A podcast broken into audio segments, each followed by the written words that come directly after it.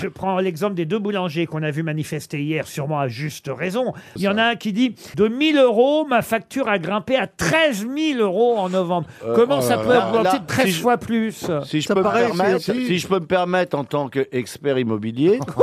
euh, ah bah, bah, merci, si même quand je parle d'immobilier, vous vous marrez, ça veut dire. C'est vrai qu'il s'y connaît Non, en alors, électricité. c'est peut-être une Il- personne- Il reçoit souvent des petites coupures. 13 000, c'est pas possible. Mais non, mais, mais parce si. que quand tu fais cuire du pain, tu vas plus qu'à 19. Donc forcément, c'est cher. Ah oui, tu, tu peux aller jusqu'à 20 baguettes. Ah non, c'est pas possible. C'est pas jusqu'à- Ah oui Je crois que c'est moi qui suis dans le pétrin.